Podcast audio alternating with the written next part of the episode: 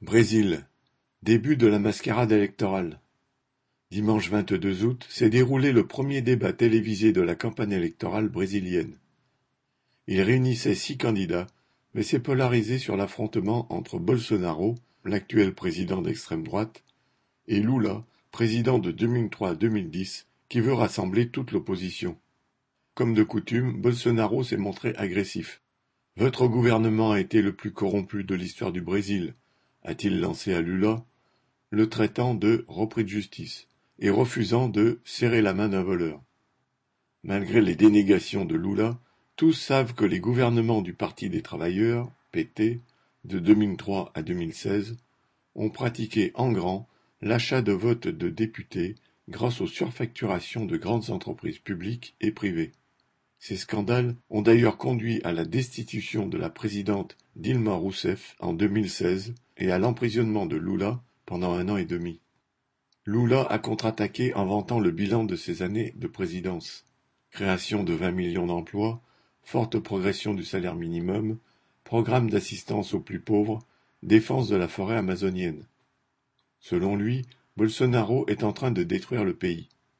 Les années Lula ont effectivement coïncidé avec une période de prospérité, due en particulier au prix élevé des matières premières minières et agricoles, dont le Brésil est un gros fournisseur.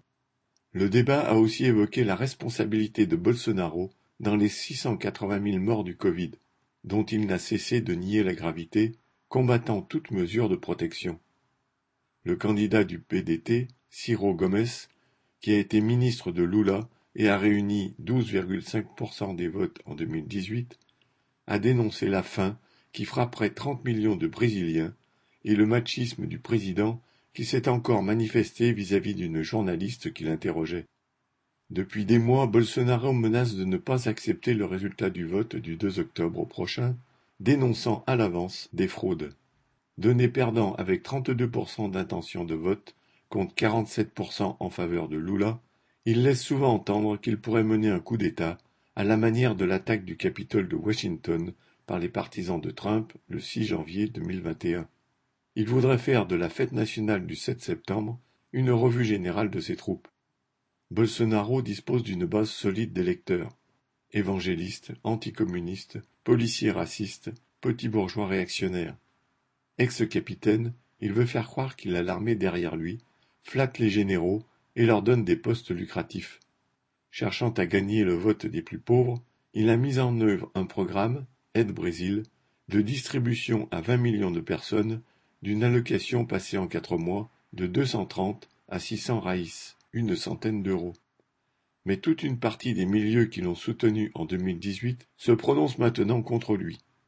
Nombre d'élus de droite l'abandonnent, car il n'est plus le bon cheval sur qui miser. Le patronat lui tourne le dos en particulier la Fédération des industries de l'État de Sao Paulo, l'équivalent brésilien du MEDEF, et la Fédération brésilienne des banques. Lula vante le bilan social de ses précédents mandats, mais il a choisi comme vice-président Geraldo Alckmin, deux fois gouverneur de l'État de Sao Paulo, ancien président du PSDB, le principal parti de droite, qu'il avait battu au second tour en 2006.